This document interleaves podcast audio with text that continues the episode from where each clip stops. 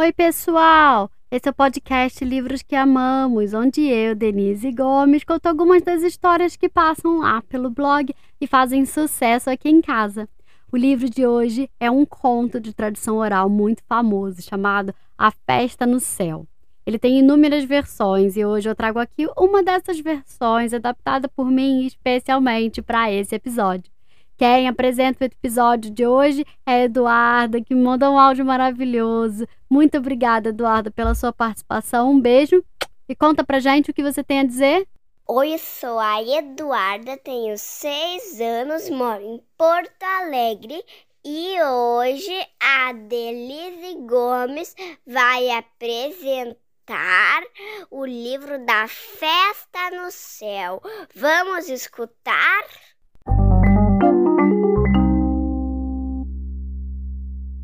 O sapo não foi sempre do jeito que ele se parece atualmente, com caroços, calombos e pele áspera por todo o seu corpo. Houve um tempo em que o sapo tinha uma pele macia e lisa. Nessa época, tudo que o sapo pensava era em ir para festas e se divertir.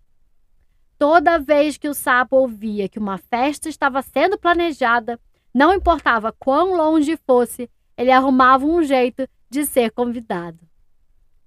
Um dia, Sapo ouviu um casal de flamingos falando sobre uma festa que aconteceria no céu. Hum, isso parece divertido, disse Sapo. Vocês podem perguntar se eu posso ir também? Os flamingos concordaram. E uns dias depois, um convite chegou para o sapo. Seu amigo Tatu viu o convite e ficou intrigado. Como é que você vai chegar numa festa no céu? Ele perguntou. Sapo sorriu e disse: Hum, eu vou dar um jeito. No dia seguinte, Sapo foi visitar o Gavião, que morava ali perto, e encontrou ele tocando seu violino. Gavião raramente recebia visita, então ele ficou surpreso de ver o sapo. Bom dia, Gavião, disse Sapo. Você por acaso irá na festa no céu? Sim, disse Gavião. Todos os pássaros foram convidados? Hum, bem, eu fui convidado também, disse Sapo. Talvez nós possamos ir juntos. Gavião ficou feliz que o sapo queria sua companhia. Tudo bem, ele disse. Que horas nós devemos sair? Venha para minha casa às quatro da tarde, disse Sapo, e traga seu violino.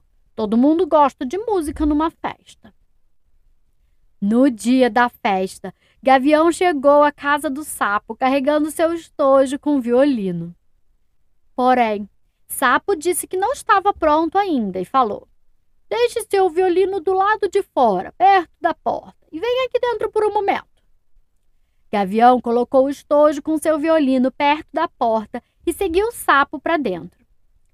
Mas, enquanto o gavião esperava Sapo ficar pronto, Sapo saiu sorrateiramente pela janela de trás, saltitou até a porta da frente e se escondeu dentro do estojo do violino.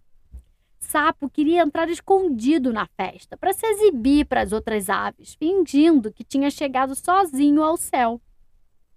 Gavião esperou, esperou, tentou chamar o sapo, mas sem retorno. Eventualmente, ele desistiu, pegou seu violino e, murmurando que Sapo não era nada confiável, alçou o voo em direção à festa no céu.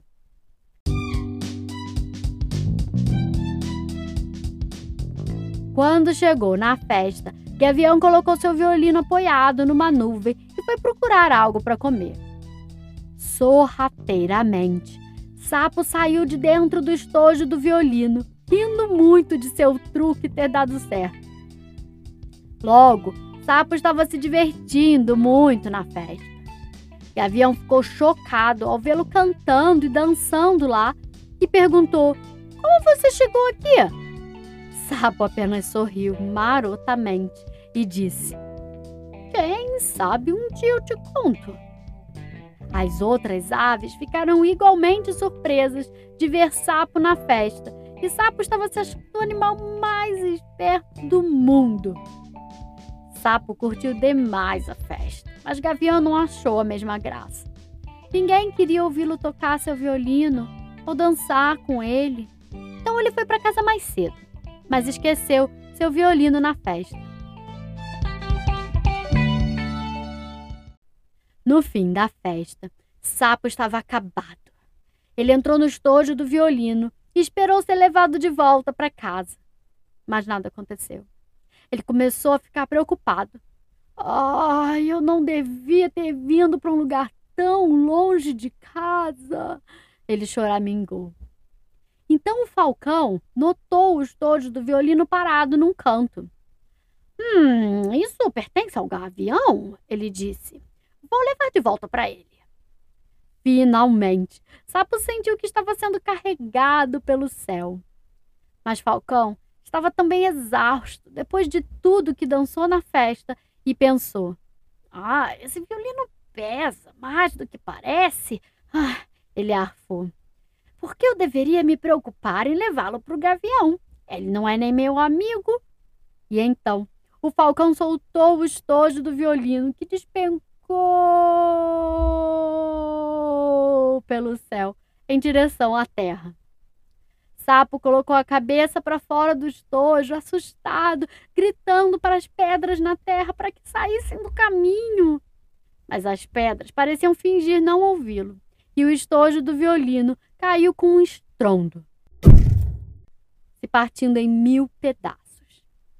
Gavião nunca soube o que aconteceu com seu violino, mas Sapo até hoje é coberto de caroços e calombos, tem a pele áspera pelos machucados que sofreu e não vai mais a tantas festas.